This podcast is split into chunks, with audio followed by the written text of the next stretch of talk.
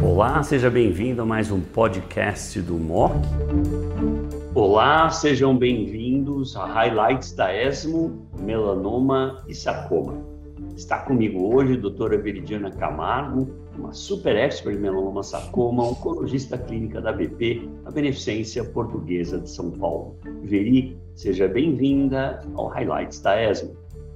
Olá, obrigada, doutor Buzardi. Veri, excelente apresentação. Não, em sarcoma, para mim, no desmoide, esse nirogacestate, um antinote, representa um dos maiores avanços que eu me recordo. Né? Uma doença que não tem nada de novo nos últimos mil anos.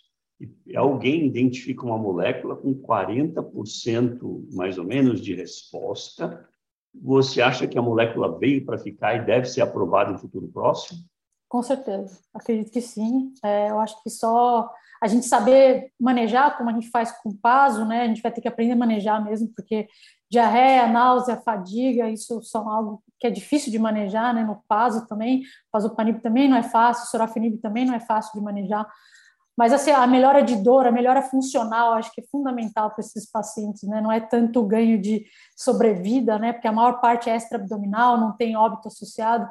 Então, a melhora funcional e de dor acho bem importante. E muitas vezes, quando a gente atinge uma resposta em desmoide, muitas vezes essa resposta se mantém. Então, não é algo que talvez a gente tenha que tratar por muito tempo, talvez. Eu vejo assim, doutor Puzari. Entendi. Bom, vamos para melanoma. Para mim, o estudo do SWOG, um 801, apresentado pela Sapna Patel, uhum. é meio practice changing. Uhum. Embora ela não usou o esquema que eu julgo que é melhor, eu acho que IP1 nível 3, dois ciclos, taxa de resposta fica ao redor de 50 e poucos por cento. O uhum. nível é 50 e poucos por cento de PCR rate.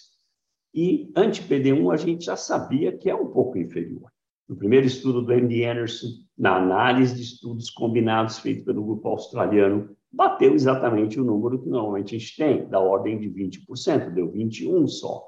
Mas o que chama a atenção é que ter o tumor presente faz diferença. Para mim, essa é a mensagem. Esse não é o esquema que eu usaria, mas o princípio de que ter o tumor presente é provavelmente melhor do que operar e dar na adjuvância. Você entende da mesma forma? Eu entendo, sim. A minha, acho que a dúvida que permanece aí, em relação a esse estudo, todo mundo tomou, né, a advância, né, doutor Buzard, em relação ao Prado, né, acho que fica a dúvida realmente é, do tratamento adjuvante de quem realmente vai precisar desse tratamento ou não, né, aqueles pacientes com resposta parcial provavelmente devem precisar e a gente não viu a curva a gente não vai saber dos pacientes com resposta completa se daria para manter só com PD1, né? Isso acho que eu, a única coisa nada, que eu fiquei pensando. Ou nada. Nada, né? Nada. Uhum. Não, o John Hannon um, é um fantástico investigador do Netherlands Cancer Institute. Eu tenho tido contato com ele nos últimos anos. Desenhou um estudo em pacientes que malograram anti-PD1. Basicamente, malograram anti-PD1. TIL versus IP.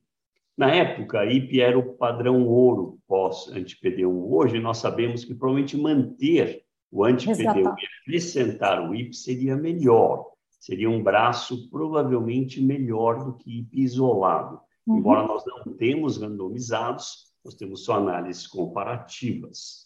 Não obstante, o hazard é de 50% para progression free. 50% uhum. de resposta. Eu estava dando uma pequena entrevista para a Onconews e estava relembrando nós tentamos estabelecer no Einstein, quando eu fui para lá, e o Gustavo Schwartzman é o head desse programa, de tentar fazer um programa de TIL. Não, provavelmente ele vai vir ao mercado. A Iovance, um dos laboratórios americanos, centraliza isso e deve já submeter o FDA. Vamos ver se passa. Mas eu acho que esse dado do TIL, de que você tem cura em paciente que malogra tudo, inclusive anti-PD1, reforça como opção sólida Sim. O que você acha? Você acha que veio, veio para ficar mesmo?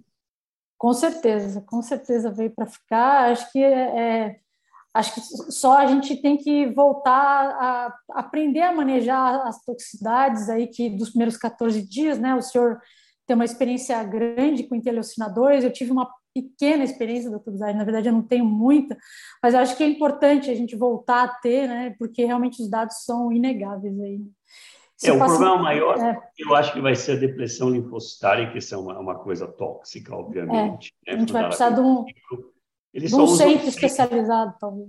É, eles só usam seis doses de interleucina, então chocar é pouco provável, uh, param precocemente, começa a cair pH, já para, porque é basicamente para fazer proliferar o TIL. Realmente, tá. a interleucina 2 é um proliferador, diferente de quando a gente usa interleucina pura, onde você vai ao limite da toxicidade e para quando o carro quase capota. Né?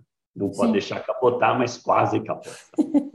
mas eu acho que TIL vem e vem inequivocamente como uma opção pós-checkpoint inhibitor. Pós. Uhum. Então, o estudo Secombit, para mim, reforça os dados do DreamSeek, no uhum. sentido de que mas ele dá uma outra estratégia que o DreamSeek não aludiu. Né? Um sim, paciente que sim. tem um BRAF mutado, alto volume de doença, crise visceral, usar a imunoterapia, provavelmente você não vai bem. Provavelmente a melhor opção é começar com terapia-alvo, mas fazer o switch antes da progressão.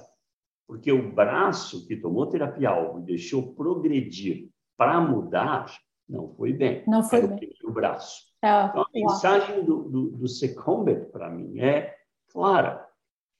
Imunoterapia alvo funciona se você fizer um early switch, oito semanas, e na nossa prática, em geral, quatro a oito, a gente já faz um switch. E aí tenta imuno e reza para funcionar. Eu acho que você vê dessa forma também, porque o Dream Seek tinha que progredir, né? Aqui tinha essa outra opção, né?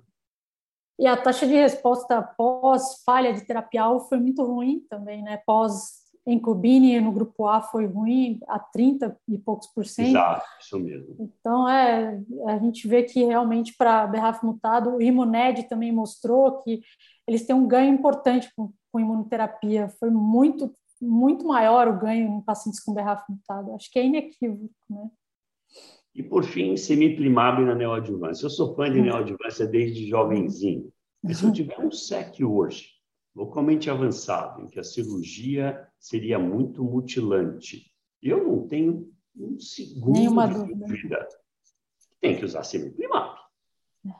Razoável isso para você? Muito razoável, muito razoável. E os casos que ele mostrou também eram casos muito complexos, ah. né? Às vezes nem precisa de tudo isso, eu acho, doutor Ele mostrou uns casos bem cabreiros. Concordo. Se eu tiver é... um SEC hoje, pegando a região do olho como exemplo, onde a pessoa precisaria sofrer uma cirurgia mutilante, não pensaria 10 segundos em dar semiprimado, talvez nem, eu, se o paciente tiver PCR, talvez nem operar.